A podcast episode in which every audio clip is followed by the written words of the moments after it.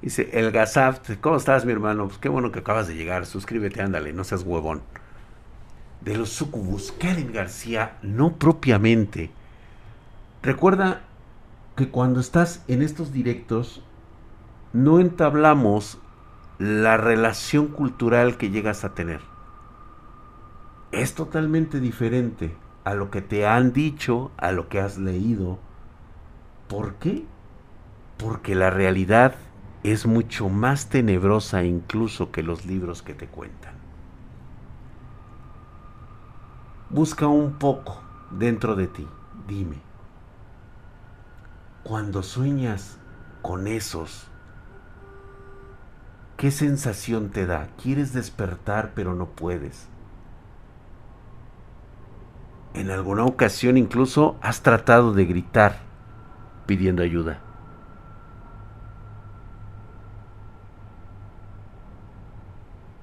Gabriel Pacheco, muy bien. Hola Aramis, hola, he estado viendo tus videos pasados y están buenísimos tus pláticas, son muy interesantes. Gracias, hermosa Aramis. O hermoso Aramis, gracias. En sueños se me va la voz y la visión parece que estar sesgado como si mirara al sol. Oh, muy bien, exactamente. Johnny Walker, Walkero oficial, el Johnny Walker oficial, güey. Te pido por favor que te traigas unas Juanito Caminante aquí conmigo. ¿Estás bien, Drag? Este, no, no estoy bien. He estado bajo mucha presión psíquica en todas esta semana. Evon 99, ¿cómo estás? Gracias por la suscripción con Prime. Estás herculeo por allá, justamente. Y para acá también. A mí me ha pasado eso, drag. Es muy feo. Te falta energía, correcto. Exactamente. Y son, son estas drenadas energéticas que luego desgraciadamente tengo la mala fortuna de usarlo para poder recargarme con otras personas. Estoy casi seguro que muchos de ustedes les pasa eso. De forma inconsciente absorben energías de otras personas. No lo hacen porque sean malas, simplemente porque no saben controlarse. ¿Sale? Samuel Samuel nos manda una historia, nos dice, hace cuatro años tuve un accidente, en ese entonces Tenía 24 años, con tres meses de cumplir los 24. Me caí de una altura de 5 metros cuando estaba quitando una guía de flores moradas con forma de copa para la mujer que es mi progenitora. Te explico cómo evité caer en seco al suelo. Pude extender mi brazo izquierdo sobre una barda a escasos 3 metros donde terminé cayendo sobre mi pierna izquierda. Así que me lastimé la cadera. Te preguntarás por qué hice tanto. Resultaba que en el suelo había basuras incluidas tablas con clavos y fierros que peligrosamente pudieron haberse enterrado en alguna de mis piernas o incluso en el abdomen. Aun cuando pedí ayuda a mi madre, ésta me decía que no era nada. No quería gastar dinero. Pasaron muchos meses hasta el punto que ya no soporté el dolor. Entonces tuve que ir con un traumatólogo solo para enterarme de la horrible realidad. Tenía una basculación de 25 centímetros del lado izquierdo de la pierna, sobre la cual caí de pie. Desde entonces he tenido múltiples problemas de salud, que de paso se me salieron dos cervicales. También tuve tendinitis y aún piso de manera incorrecta. El punto es que fui con una chica de más o menos mi edad, una quiropráctica. Me recibió en su departamento y procedió a darme terapia. Al mismo al verme desnudo me preguntó qué era lo que hacía, así que le conté mis hobbies. Nos llevamos bien, ella me contó que tenía dos niñas y que estuvo casada, a lo que rápidamente intuí que quería un padre para sus hijas. Sinceramente no me interesó, así que indirectamente se lo hice saber. A la segunda sesión me invitó a un temazcal que su, que su madre organizaría en las próximas luna llena, en el Cerro del Cuatro. así le dicen, que hay en Guadalajara. Ella argumentaba que era para mejorar mi salud, algo muy ligero, confesándome de paso que era bruja. En ese entonces lo único que sabía era lo que había leído en la Biblia de los vampiros. Pero como tenía la urgencia de recuperarme, accedí. Llegar al lugar donde se organizaría el temazcal fue todo un reto. En ese punto las casas estaban muy separadas y no hay calles por los cuales te puedas guiar. Al final terminé dando en un lugar, pero antes de tocar la puerta salió una mujer de ascendencia caucásica con ojos color azul, muy brillantes, quien me preguntó, ¿Quién eres tú? le respondí. Vengo de parte de la chica para el temazcal. Me invitó a pasar así sin más. Una vez dentro, observé que había unos árboles de plátano, unos matorrales, palmeras, un pozo, unas regaderas al aire libre, un baño y una hornilla, y sin nada más arriba, más o menos de un metro de alto. Yo llegué a las 4 de la tarde, más o menos en ese tiempo estuvieron llegando muchas mujeres de mediana edad. Otros dos jóvenes, pareja, creo, y de mi edad. Y algunos niños. Por último llegó la chica, sus padres y sus dos hijas. Estuvimos conviviendo mucho tiempo. Me pidieron ayuda para sacar unas piedras volcánicas del pozo para meterlas a la orilla. Aún con la lesión en la cadera, pude levantar esas piedras pesadas. En ese entonces me extrañó un poco, pero no le presté tanta atención. La mujer caucásica colocó sobre su hornilla una lona con ayuda de su pareja. Se quedó dentro de la hornilla con su pareja colocando una lona sobre la entrada. Era obvio lo que harían, pero decidí pasar de eso una vez que todo estaba organizado. La mujer con una corona de flores sobre la cabeza me pidió ayuda para añadir a un balde de agua con semillas que parecían de linaza. Posteriormente nos colocaron a todos los hombres en un círculo mientras todas las mujeres danzaban alrededor cantando a capela, unos tonos bastante sexuales a mi parecer. Después de eso colocaron las piedras volcánicas sobre una fogata hasta que calentaron y las regresaron a la orilla, donde había un pozo recién cavado. Una vez las piedras estaban en su lugar, procedimos a entrar todos en el círculo. Se vació la cubeta de agua sobre las piedras calientes mientras estábamos encerrados. El vapor me asfixiaba, pero decidí continuar con el ritual. Realmente quería curarme después de varias sesiones de temazcal, alrededor de dos horas. Salimos fuera a beber agua de piña con pepino. El padre de la chica que me invitó una vez más me pidió ayuda para sacar las piedras volcánicas y regresarlas al pozo, donde estaban originalmente. Como aún seguían ardiendo, le di un ligero golpe a una piedra con la pala, lo que rápidamente fue fui reprendido por el hombre que me pidió ayuda. Todos lucían extraños dentro de la hornilla, pero fuera parecían más tranquilos. La chica que me invitó se sentó a mi lado para preguntarme cómo me había sentido a lo que le confesé que sentía que me asfixiaba. Entonces me preguntó cómo fue mi nacimiento. Recordé que mi madre eh, me contó cuando nací la placenta se pegó a mi cara y casi muero de asfixia.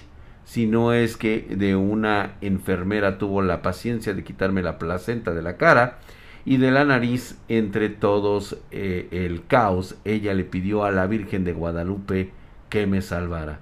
No sé qué tiene que ver la Virgen de Guadalupe en estas cosas. Le conté que había sucedido a la chica y entonces dijo, ah, es eso.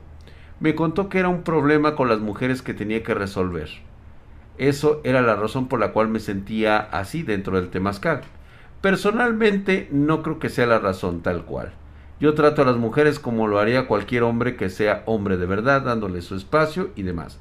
Al final les di las gracias por haberme invitado al ritual y una mujer de, la, de las que asistió se ofreció a dejarme cerca de mi casa. El resultado fue que sí me fortalecí en muchos aspectos. Particularmente mi sensibilidad aumentó. Ahora ya estoy casi recuperado, aun cuando ha pasado tiempo desde ese ritual.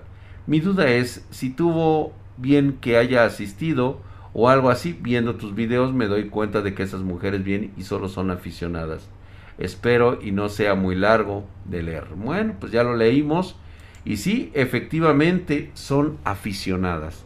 Muy posiblemente eh, estén muy, muy empapadas con algunos documentos, algunos libros, algunas lecturas o incluso alguna persona que les haya asesorado. Sin embargo, no está totalmente este, en lo correcto en muchos aspectos, pero a veces eso, eso alivia.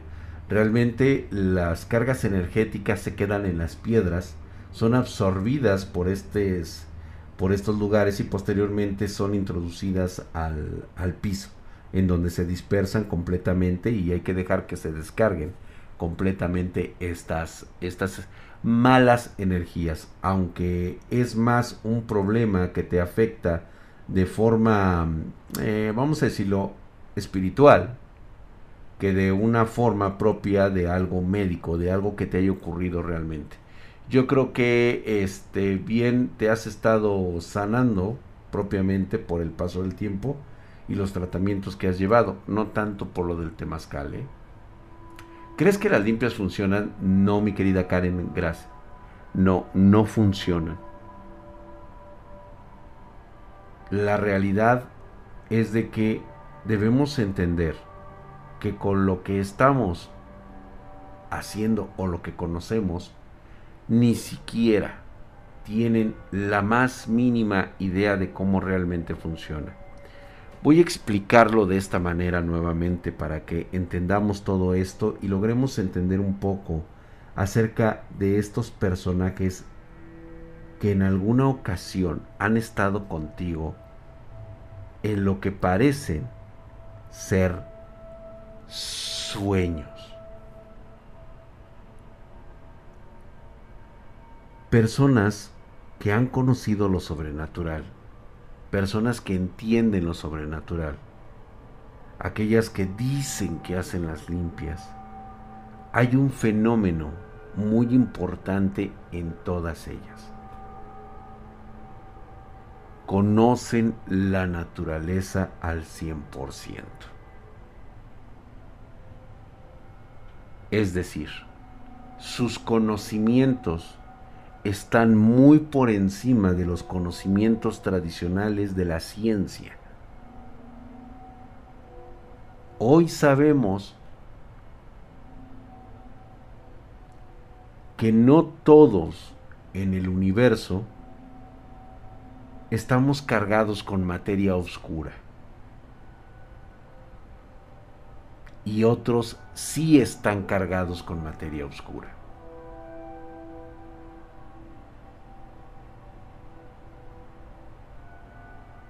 no tiene ninguna Aramis. Simplemente, hasta donde yo sé, él pregunta que una bruja cómo ve o qué opinión tiene de Jesucristo. Que ha sido un excelente meme, si me lo preguntas.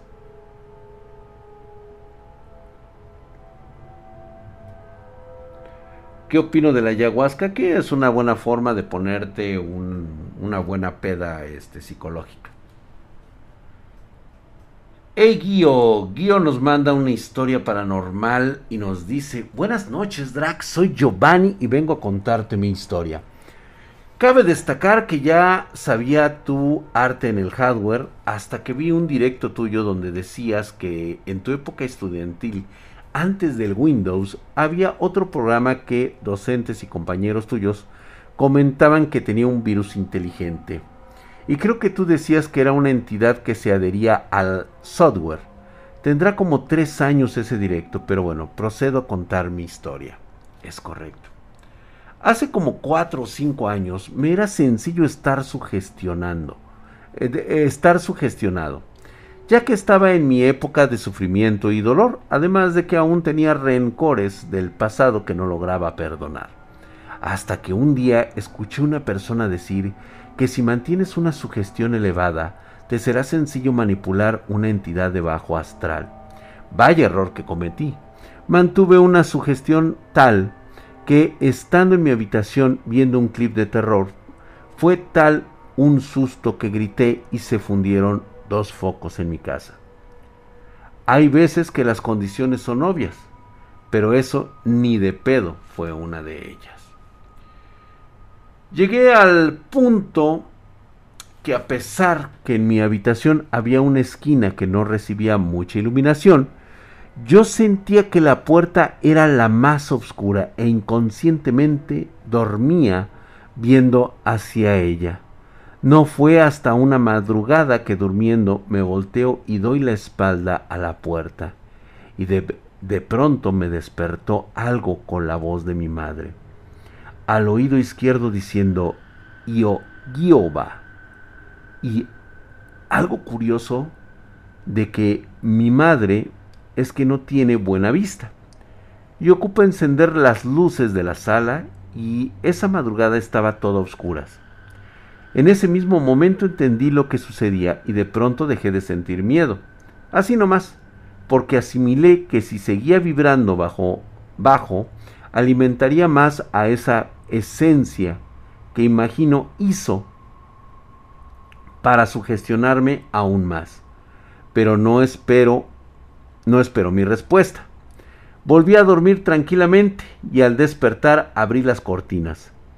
La puerta la dejé entreabierta para que entrara la luz y la brisa del aire para diluir las esencias. Pasaron los meses y aprendí más del tema. Hice sesiones de relajación para saber perdonar lo que mi niño interior seguía arrastrando.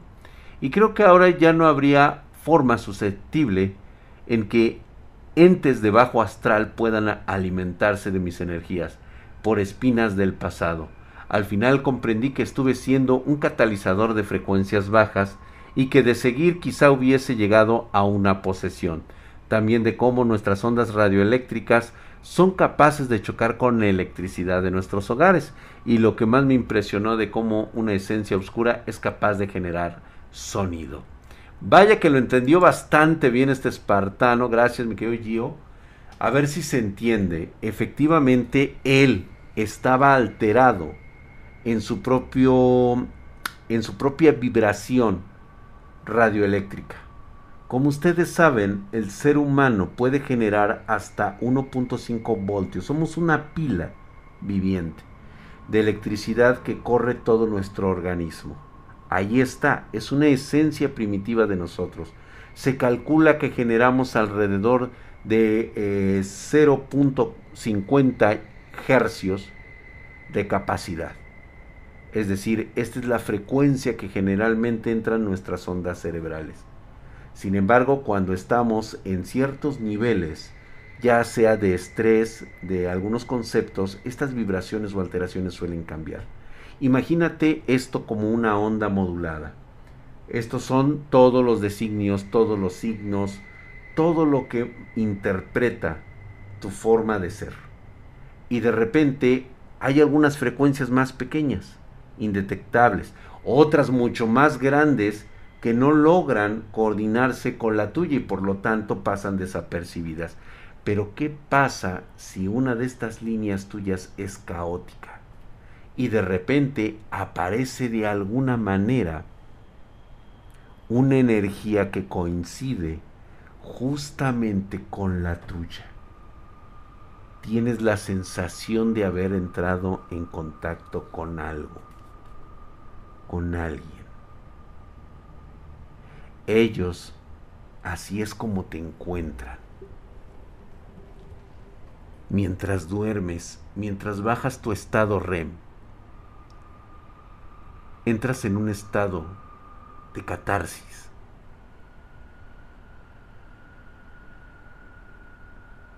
Cuando hablamos de este tipo de situaciones, estamos hablando del llamado multiverso. Hoy está muy de moda esto. ¿Qué nos querrán decir? Antes no se tocaba este tema. Ahora es muy frecuente escuchar de los multiversos, como si fuera algo propio de la ciencia ficción, como si fuera algo que solamente deberíamos de conocer en las películas. Cuando existe desde hace mucho, mucho tiempo.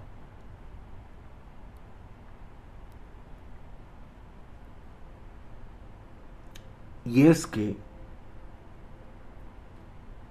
se ha establecido que esto puede existir. Y de hecho, nosotros lo sabemos que son varios planos que trabajan en este mundo. Es decir, observen mi mano. Tengo que tomar una decisión. Derecha o izquierda. Ahí están. Estoy en ese punto trascendente de hacer una elección.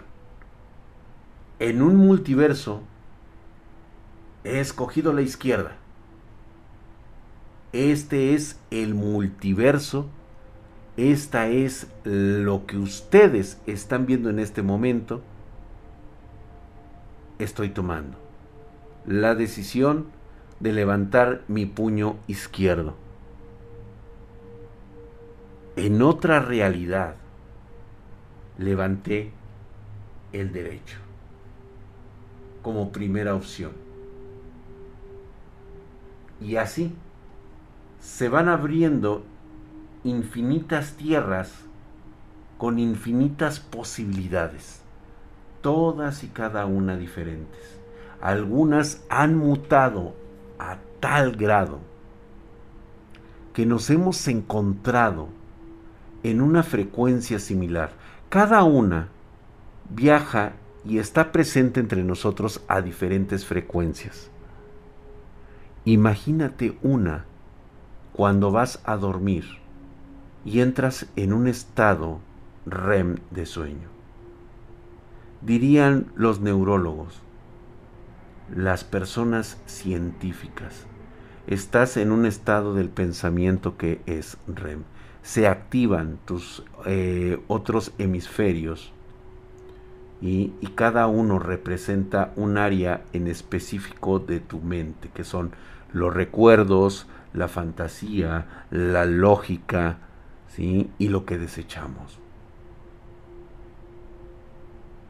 Y si esto se sincronizara con alguien más de un multiverso alterado al tuyo, ahí es donde entran estos sueños,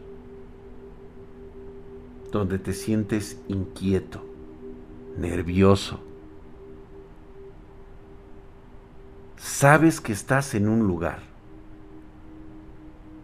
No lo reconoces propiamente,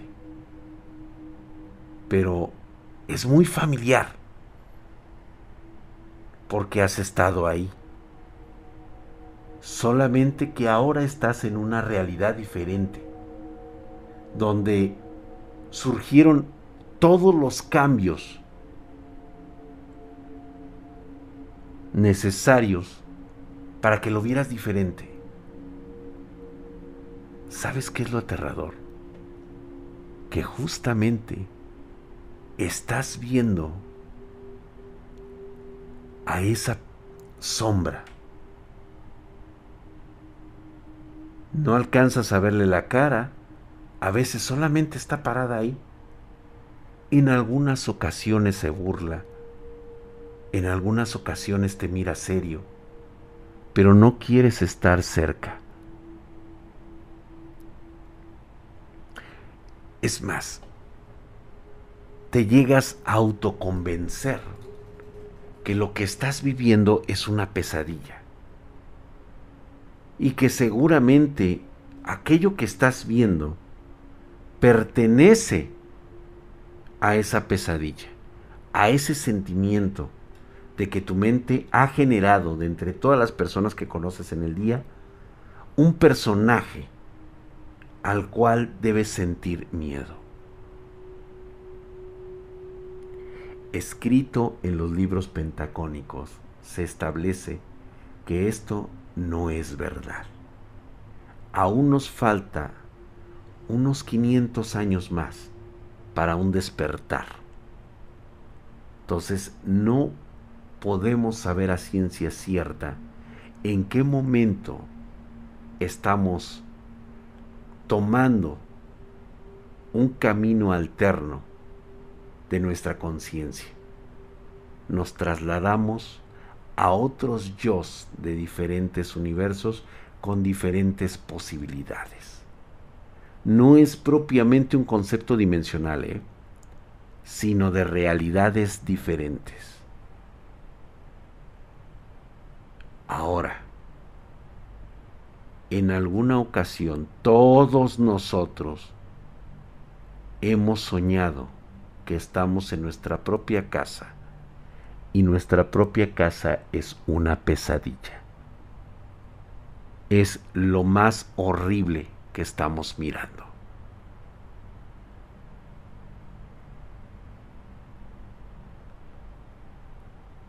Claro que sí.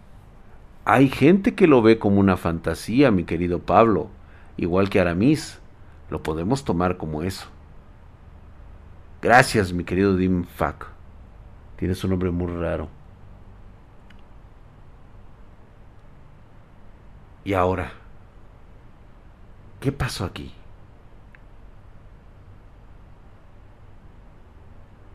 ¿Te gustaría enterarte que lo que realmente estás soñando no es producto de tu imaginación?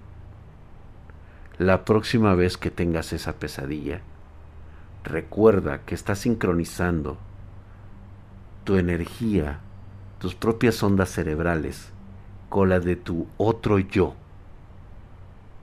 O tal vez con alguien más que está en la misma sintonía, en infinitas posibilidades. Pero en esas posibilidades dirían algunos, sucedieron otras cosas. Como lo dice Rompochochos 437, dice que una vez soñó que su propia madre lo asesinaba. Seguramente en alguna realidad alterna, tu madre es un demonio, al igual que tú lo eres en otra realidad. Por supuesto que hay una realidad de infinita maldad que va asaltando entre nuestras realidades. A veces entran en nuestro mundo y se encuentran aquí entre nosotros. Caminan y saltan de persona a persona. ¿Has escuchado los casos de las personas que no recuerdan haber hecho algo? Que un día se levantan y simplemente dicen, no recuerdo lo que pasó ayer. ¿Será eso cierto? ¿O también es muy probable que algo haya traspasado a esta realidad y se encuentre vagando por ahí? La forma de protegerse, claro que la hay. Una mente fuerte, una mente centrada, una, una, mente abierta a todas las posibilidades evita este tipo de conflictos.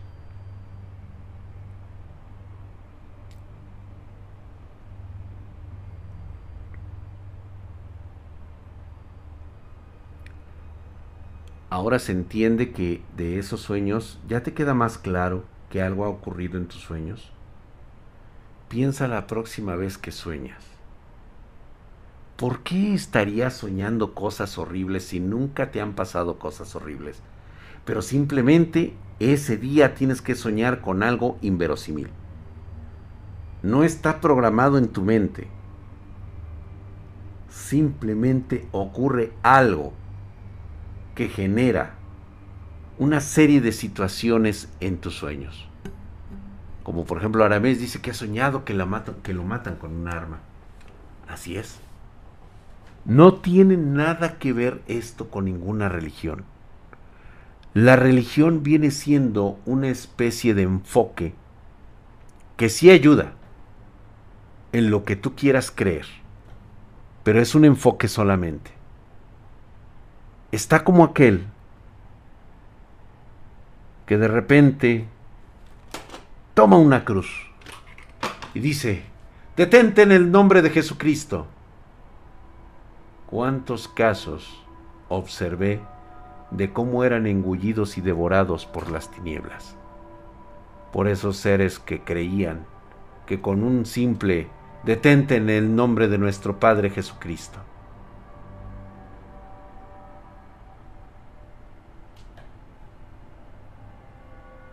¿Sabes por qué fueron devorados? Porque existía algo denominado y que hoy le llaman incluso así. Es catalizar tu energía en algo que realmente requiere de fortaleza y espíritu. Se le denomina fe. Ustedes le llaman fe. Diablos, esto puede verificar el de las personas que después de una recuperación en un coma despiertan hablando otro idioma, ¿correcto? Así es. No, mi querido Pablo, tiene más que nada que ver con el concepto de fe, pero no fe en una imagen, sino en una convicción de tu propia energía. ¿sí? Que estás en una situación como de una emergencia que sabes que lo que está ocurriendo está fuera de tu entorno, fuera de todo lo que conoces y lo único que quieres es sobrevivir. Cuando mueres en un sueño automáticamente te despiertas porque el cerebro no puede procesar la muerte. ¿Correcto, mi querido rompechochos? Así es. No podemos procesar eso. Gracias, mi querido Draco Andrómeda. Estás mamadísimo. Muchas gracias por la suscripción de cuatro meses. Herculeo y Mamadesco, como siempre, ahí está nuestro buen Draco Andrómeda. Y por último, para el día de hoy terminamos. Me han mandado muchos relatos. Me falta el de Yo Reparo Tuxla. Mi hermano ya estará para la próxima semana. Sí, ya viene tu relato, por si estabas ahí. Este, mi Drac, ¿cómo funcionan los exorcismos? De la misma manera. A veces es un concepto totalmente de capacidad energética, por así mencionarlo. Es que es difícil de explicar.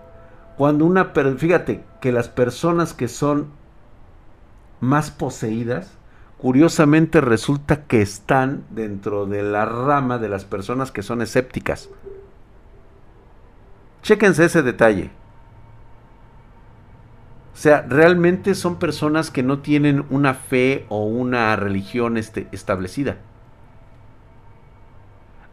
mándala a ahí está, por ahí aparece este para mandar la historia en dragspartan@gmail.com. Dice, historia espartana para fruncir el sin esquinas, nos dice. Primero que nada, un saludo y besos a toda la comunidad espartana y por supuesto a ti, Papi Drag. Muchas gracias, Flami. Después de pensarlo bastante, he agarrado valor para escribirte esta carta y contarte algo de lo que me pasa en mi día a día. Es mucho y muy posiblemente no, no ponga todo en esta única carta, por respeto al tiempo de los demás, así que lo mandaré en varias cartas. Empezaré hablando de la casa que perteneció a mi abuela materna, que en paz descanse, y del secreto de mi abuelo paterno. Ojo, ella siempre fue creyente de la religión cristiana y como tal ella no fue la causante de lo que se vivía constantemente ahí. Después de fallecer mi tía, que incluso a día de hoy es muy creyente en los dichosos trabajos, comenzó a hacer varios de estos amarres, eh, prender velas de ciertos tipos y cosas así dirigidos a mi tío.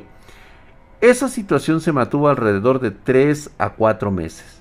Por otro lado, al lado de la casa, que es una tiendita de mi abuelita, existía un videobar llamado La Tecolota, La Tecolota, donde varias veces fue a jugar, fue lugar de secuestros por parte de narcotraficantes, ya que en ese lugar solían visitarlo hijos de gente adinerada, y tres asesinatos en total. Dos de ellos fueron al personal de seguridad y el último al propio dueño del videobar, mismo el cual yo fui testigo en vivo del mismo asesinato. Pero no me di cuenta de ello hasta varias horas después cuando llegaron las ambulancias. Ya lo, ya lo contaré más adelante. Este último asesinato fue lo que colmó el vaso, ya que después de eso lo clausuraron. Aquí viene todo esto? Sencillo. Fueron esos, estas muchas cosas más las que personalmente creo yo que fueron las responsables de cargar con energías muy pesadas aquella casa. Desde mi tía llamando la atención con sus trabajos, los tres asesinatos violentos de alado, las constantes envidias a mi familia, ya que la tiendita de mi abuelita fue bastante conocida y concurrida cuando ella estaba viva. Ya después decayó rápidamente. Y principalmente la sangre que corría en las venas de mi familia por parte de mi madre. Ya que mi bisabuela, quien murió apenas dos años atrás y vivió casi 90 años, de hecho mi abuela murió primero que ella, tenía fama de ser una supuesta bruja al igual que las anteriores.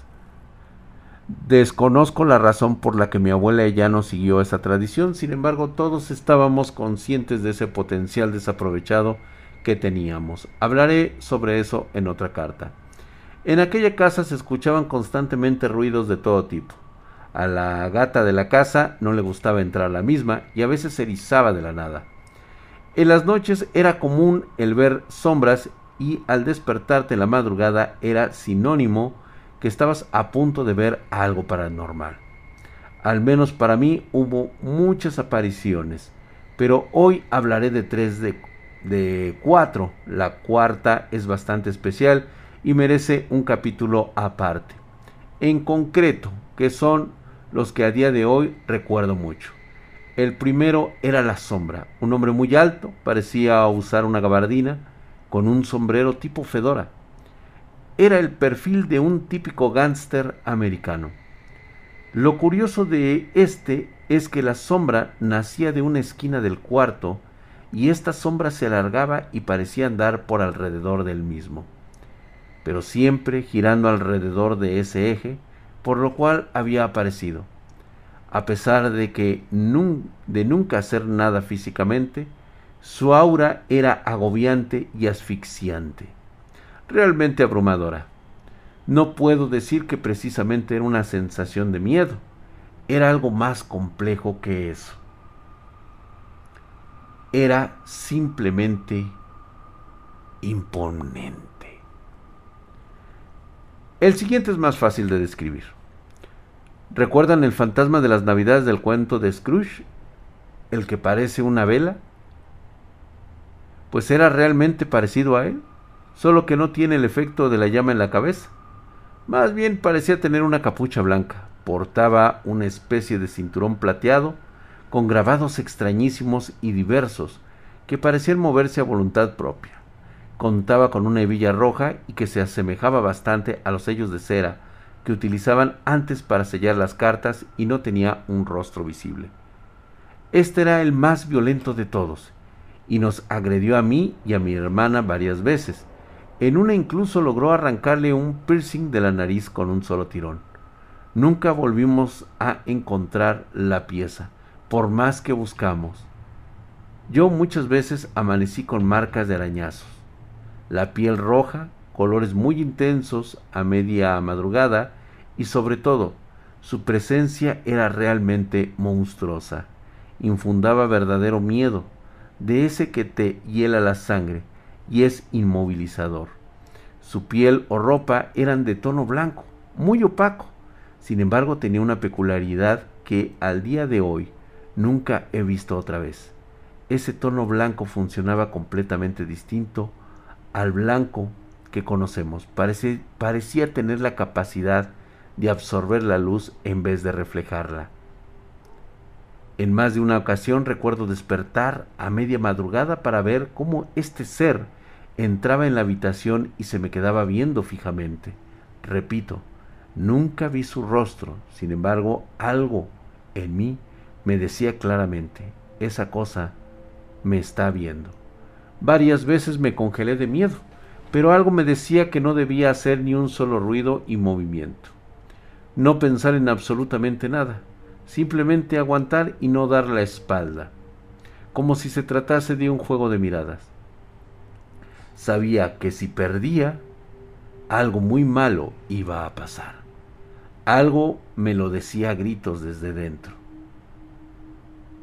Tras varios minutos que parecían horas, este espectro parecía debilitarse hasta que desaparecía. Sin embargo, antes de irse, sucedía lo peor, ya que la sensación de antes descrita se volvía aún más fuerte. La habitación se ennegrecía y aún más las zonas más cercanas a él eran claramente negras y se corrían tonos grises. Cuanto más lejos estuviera la luz de él, el frío era notable. Un zumbido azotaba mis oídos e incluso juraría que donde debían estar sus pies emergían raíces de un color parecido a la sangre coagulada. Finalmente todo acababa abruptamente y la sala volvía al tono oscuro de la noche normal y la temperatura se calmaba. El tercero y último solo se apareció una vez, al menos que yo recuerde.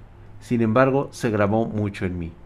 Tenía el aspecto de un esqueleto, muy grande, y aquellos huesos parecían haber sido calcinados. Portaba una especie de gabardina que cubría todo su cuerpo, desde la cabeza hasta los pies. Creo recordar que le faltaba la mandíbula. La capa de la gabardina era completamente negra, pero con la luz se tornaba algo plateada. Tenía unos eh, grabados en las orillas que tenían un color que cambia la luz a dorado, pero apenas emitía brillo y parecía usar algún tipo de pelo largo y que usaba como un bastón. Recuerdo que desperté en la madrugada como es de costumbre. Me preparé para lo peor. Esperaba la aparición del fantasma Vela. Cuando empecé a escuchar una risa burlona en un tono muy bajo, como si no quisiera que se le escuchara. Miré hacia un lado y allí estaba. Él era gigantesco. Estaba parado a los pies de mi madre, quien estaba acostada en la cama. Subsiguiente. Parecía consciente de mi presencia y que lo había descubierto volteó ligeramente hacia mí y se me quedó viendo con el rabadillo del ojo. Unos cuantos segundos después simplemente volvió a reír y simplemente se dio la vuelta y se fue caminando, desapareciendo poco a poco hasta que se dejó de escuchar el sonido del bastón. Nunca lo volví a ver después de eso, a pesar de que, a diferencia de los anteriores, era todo lo contrario. Parecía transmitir una sensación de calma, pero era una falsa sensación. Podía sentir algo sobre el que me hacía mantener mi distancia y no bajar la guardia. Era como ver la infinita paciencia de una araña esperando a su presa. Sin prisas, con una mirada vacía y muerta. Era la sensación de lo que me de lo más parecido a la infinita y pura maldad el goce absoluto, casi sexual por el sufrimiento, el infundir miedo y horror. Simplemente acabo como empezó repentinamente y a mitad de la noche no puedo contar más de él. Sin embargo, recuerdo que ello se quedó guardado como fuego en la conciencia. Pasando únicamente a la siguiente historia, mi abuelo paterno en vida fue una persona curiosa a pesar de ser alguien humilde y del campo. Le gustaba informarse, en una de esas le dio por leer una Biblia negra. Mi abuela paterna también un día le comió la curiosidad y se sentó al lado de él para ver de qué chingados estaba haciendo y por qué estaba tan obsesionado con ese libro y por qué lo leía a todas horas. Cuando ella intentó leerlo, no pudo, y no fue porque no supiera leer, o así, literalmente no podía. Ella describe que simplemente veía garabatos sin sentido y sin orden escritos en la página de aquel libro. Al preguntarle a mi abuelo, este se extrañó, le tomó de, de loca, ya que juraba que estaba el libro en completo español e inclusive le señalaba con el dedo dónde estaba leyendo pero la cosa no cambió. Al ver que mi abuelo seguía obsesionado con el libro, lo convenció de deshacerse de él. Una tarde se tomó el tiempo para llevar una pala consigo y enterró el libro en alguna parte del terreno. Nunca reveló dónde exactamente, tampoco el cómo lo obtuvo. Ese secreto se lo llevó a la tumba. Y como el terreno original era como de aproximadamente 600 metros cuadrados, pues como buena parte de ese terreno se dividió en trozos más pequeños posteriormente vendidos, es imposible saber en qué casa de los vecinos estaría enterrado ese libro. Otra cosa que aclarar es que todo esto que te contó, que te cuento de mi abuela a mi madre en años posteriores, por lo que todo esto es interpretación de ella. Tal vez no era exactamente una Biblia negra, sino algo más, y simplemente ella lo entendió así. Muchísimas gracias, bastante pesado, y quiero comentarte una cosa. Un verdadero Glamour tiene el dueño que ha elegido. Aunque parecería curioso que tu abuelo se haya deshecho de algo que le pudo haber dado riqueza y poder, es evidente que no era un original. Un original simplemente lo habría poseído, lo hubiera adorado en ese momento, siendo que no tuviera la fuerza de ser un, un personaje de sangre Wicca. Y esto es muy fácil de explicar. Cuando no eres alguien con el suficiente poder para tener uno de estos artículos, te sucede lo que le pasó a una persona muy cercana a mí allá por los años 80. Le gustaba todo esto de la brujería. Este, de hecho, se hizo amigo de, de entre comillas, de la familia porque él quería aprender. Estaba obsesionado con querer tener la increíble riqueza que te podía proveer.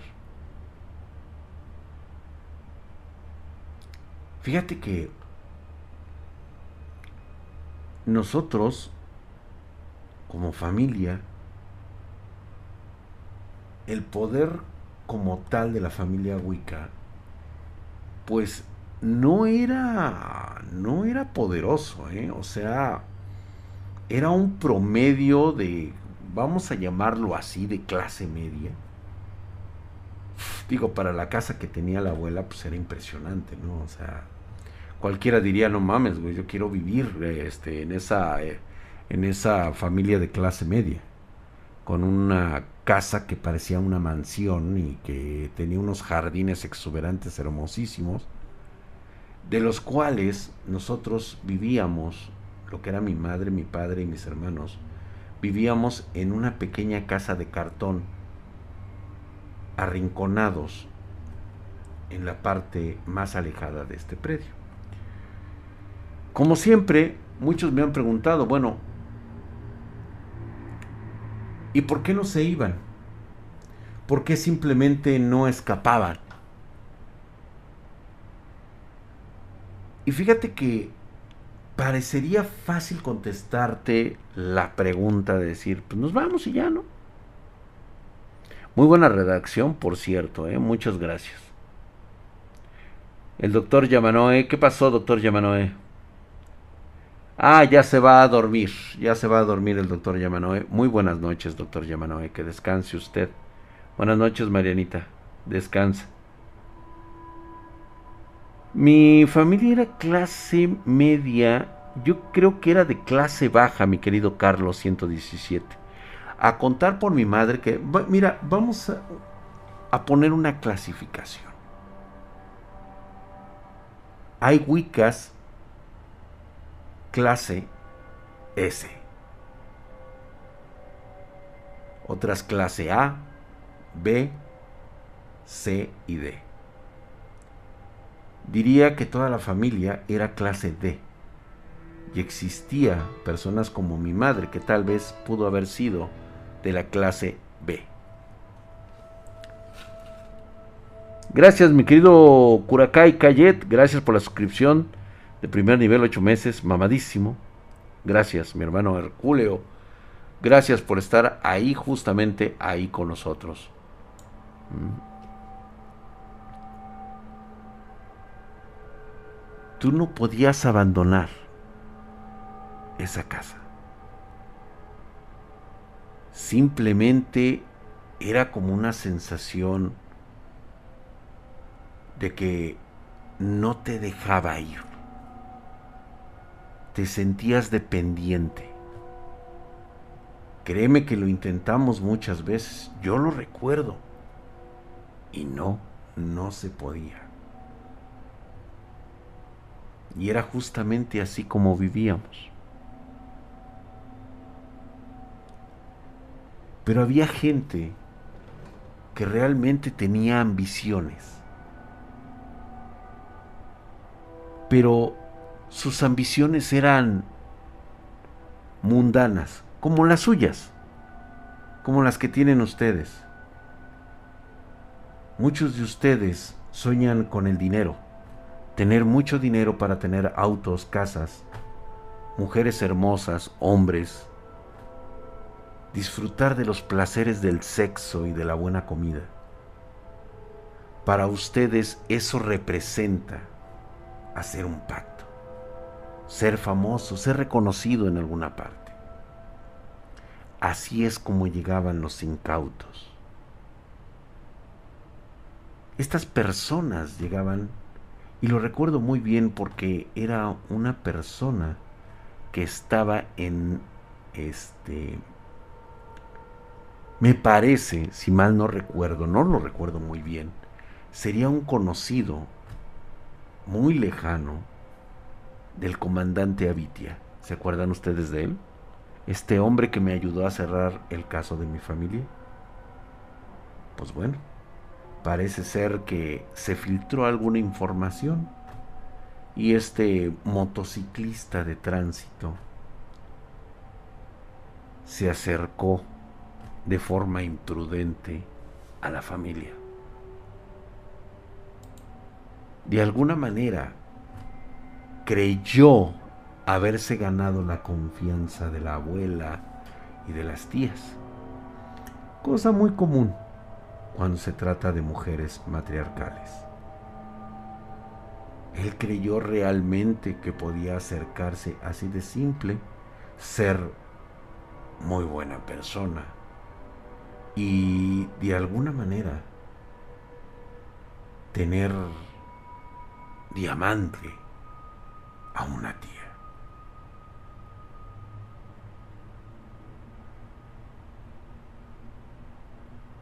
Mi madre me decía, no te acerques a ese hombre, no tiene buenas intenciones y realmente lo que está buscando es tener un poco de poder.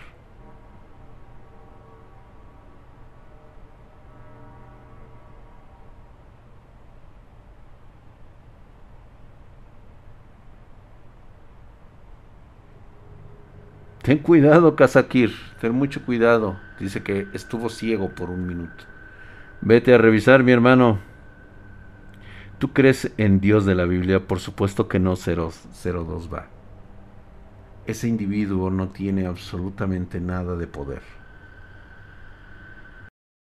Esto cosas que son verdaderamente monstruosas, con un poder que rivaliza con el de los dioses. Y no no están interesados en que una bola de idiotas, hormigas, se inclinen ante ellos e imploren por sus vidas. Créeme que no.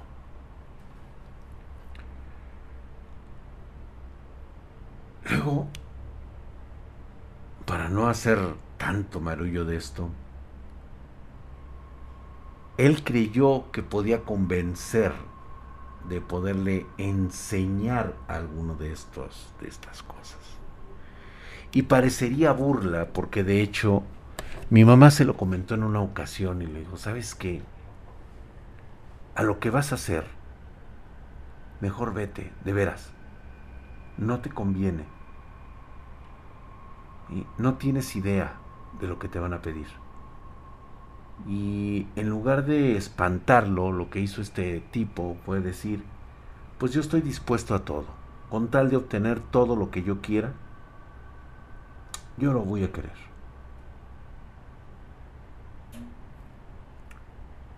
Parece ser que empezó a ser el brazo, vamos a llamarlo el brazo ejecutor de la abuela y de las tías y que con los servicios que él prestaba, pues por supuesto que le darían el conocimiento. tengo entendido que cometió algunas atrocidades, de las cuales mi madre no hizo mención. Muchas gracias, mi querido Retroces, gracias por la suscripción en Prime, mamadísimo, muchas gracias, 26 meses ya, dos años y unos cuantos meses, te agradezco mucho, mi querido Retroces. Y sobre todo, dicen que cometió ciertas atrocidades con niños e incluso canibalismo. No estoy muy seguro y realmente no me interesa saberlo. Porque todo esto era parte del ritual de deshumanización que él necesitaba para poder ascender. Furrito oficial incluso me hace una pregunta. Se preguntó por qué tu mamá rechazaba ese poder. Claro que sí. Claro que sí, porque prefería tener una corta vida a tener una eternidad de tormentos.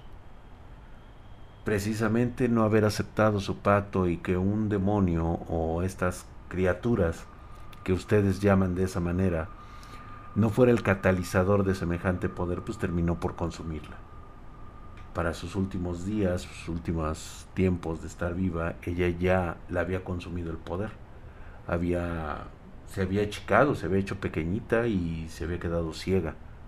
Y todo, todo la había consumido en absoluto. Haber utilizado eh, ese poder para el beneficio de los que alguna vez fueron sus hijos. Cuando este individuo había terminado recuerdo que me lo contó todo mi mamá. Ahí estaba él, en ese ritual en el cual le habían quitado la playera. Lo habían sometido a un cuerpo preparado por el consumo de carne humana. Algunos grabados que le habían hecho en la espalda, no tatuajes, grabados, grabados, le habían abierto la piel a través de una serie de combinaciones, pero no con un cuchillo ni nada, simplemente con los dedos. Era algo muy característico de una tía que le voy a llamar Toña. Esa mujer era verdaderamente diabólica, o sea, a mí me daba pavor. Un día les contaré de Toña. Ella estaba verdaderamente en un nivel muy cabrón. Escarificaciones, posiblemente una rival en poder igual que mi madre, una clase B. Tal vez una clase B. Sí. Y había dibujado muchas cosas y posteriormente lo sometió a este tipo de rituales bebidas pues bastante curiosas, no tengo ni idea de qué habrá sido. Lo preparó durante toda una noche. Y días después, este hombre únicamente visitó a la abuela para decirle que estaba agradecido por todas las bendiciones que le había dado le dijo que había renunciado ya a su trabajo como motociclista de la, de la Secretaría de Vialidad y que había dejado ya a su, a su amante, a su, la que era supuestamente su esposa, y que ahora se embarcaba a una isla que había comprado en el, en el archipiélago de, de Filipinas un archipiélago precioso, dice, he mandado construir una casa y ya sabes, platicando todas sus aventuras y que únicamente iba a ofrecer sus respetos. Y lo estaban acompañando unas chicas que parecían modelos, ¿sí? Y pues se veía más joven, se veía que las canas le habían desaparecido, parece que había recuperado juventud. Y en ese entonces tomó su nuevo auto, recuerdo, el Marquis. El Marquis, un Marquis color dorado, precioso, precioso, totalmente nuevo, de última generación que únicamente lo llevaría al aeropuerto para hacer varias escalas porque dice que primero haría una gira mundial. Primero conocería todos los países del mundo y que ahí estaría bebiendo champán, estaría comiendo, haciendo fiestas, porque quería disfrutar de sus nuevos poderes y de sus nuevos dones. Tenía, según dicen, la capacidad de manipular la materia en sí.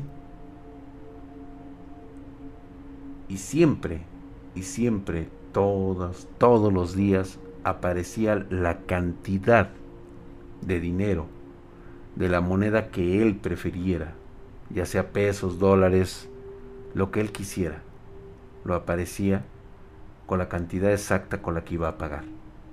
E incluso tenía tarjetas de crédito, Black, Platinum, la que él quisiera. Nunca había hecho un trámite, nunca simplemente aparecieron un día. Así, en su cartera, allí estaba. A su nombre, todo lo que él quisiera. Así que parece ser que había funcionado, ¿no? O sea, todo lo que, el ritual que había hecho, todo lo que lo había preparado, ahí estaba. Entonces decidió tomar rumbo al aeropuerto porque le estaba comentando a la abuela, que por cierto la abuela solamente se le quedaba viendo y no sonreía ni nada, simplemente tenía una cara asusta, o sea, adusta, totalmente seria, como diciendo, creo que me habla un loquito, ¿no? O sea, o al menos eso creía yo, y que iba a tomar su, su avión particular que había comprado, un jet privado para él.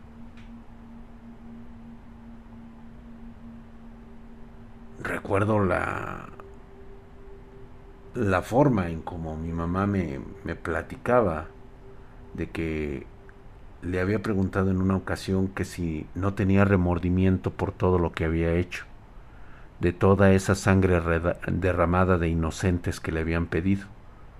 Y él dijo que no, porque hoy disfrutaba de todo lo que le había hecho falta en la vida y que viviría muchísimas décadas siempre y cuando siguiera el orden que le habían dicho que tenía que seguir, es decir, seguir haciendo sacrificios, seguir tomando las vidas, las energías de inocentes.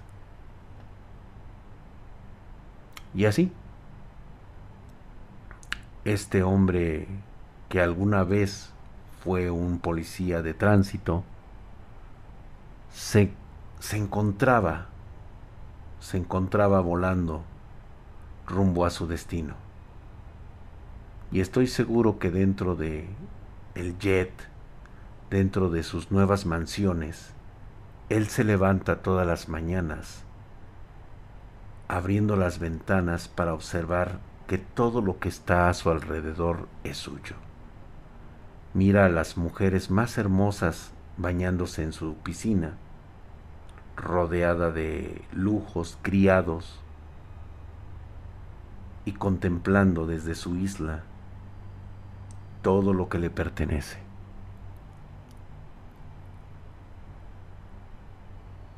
Y esto era lo que me contaba mi mamá cuando pasábamos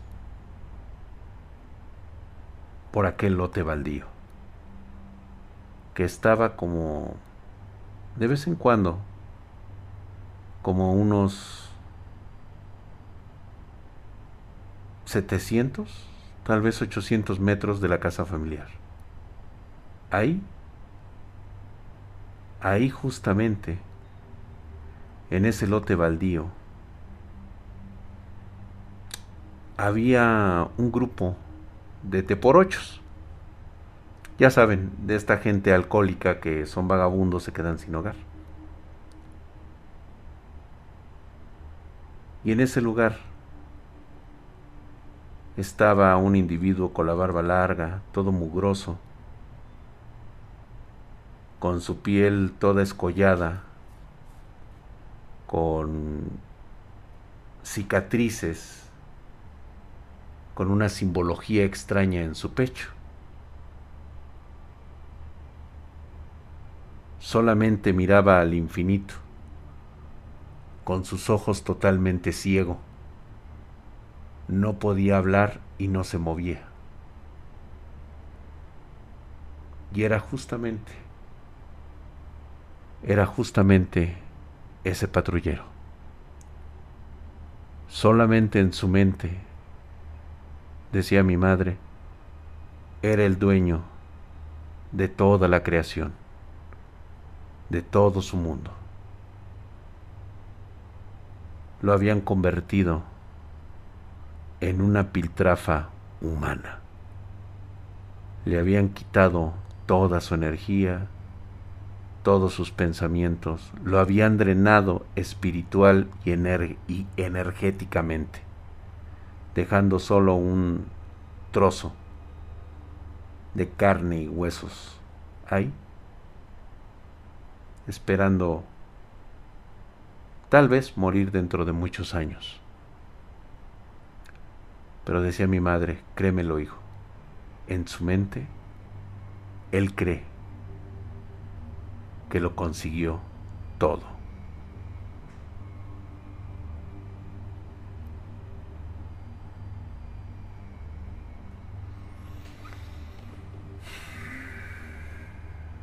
Así que cuando vuelvas a pensar que un pacto es una mera cuestión de esas cosas tan triviales que conoces, no tienes idea para qué sirve. Va más allá de lo que tú crees. Está más allá de una simple pedida de fama, dinero y poder.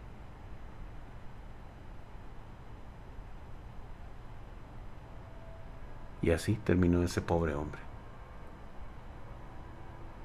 A pesar de todos los crímenes que cometió. Creo que eso también fue ¿Se sintió tal vez culpable en su cerebro? Tal vez. ¿O no?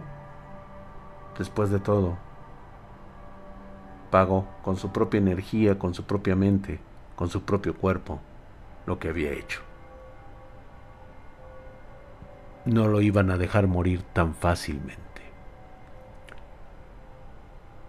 Muchísimas gracias a todos ustedes. Se debe ser compatible y cualquiera puede hacer un pacto. No sé qué quieras. ¿Se puede ser compatible? Sí. ¿Cualquiera puede hacer un pacto? Sí. Depende de qué es lo que quieras realmente. Pasen ustedes muy buenas noches. Los espero mañana 9.30 pm horario de la Ciudad de México. Gracias por la suscripción. Gracias por haber estado aquí, haber escuchado esta historia. Los espero el día de mañana para hablar de hardware a las 5.30 pm horario de la Ciudad de México. Vamos a estar con nuestros productos que ya conocen ustedes. Pasen ustedes y traten de descansar esta noche. Recuerda que si sueñas con estas entidades, muy seguramente pueda tratarse de un tú. Así es, de un tú una versión tuya de otra realidad, una que no tuvo tanta suerte y hoy es un ente maligno. Buenas noches. Vámonos, descansen o traten de dormir un poco.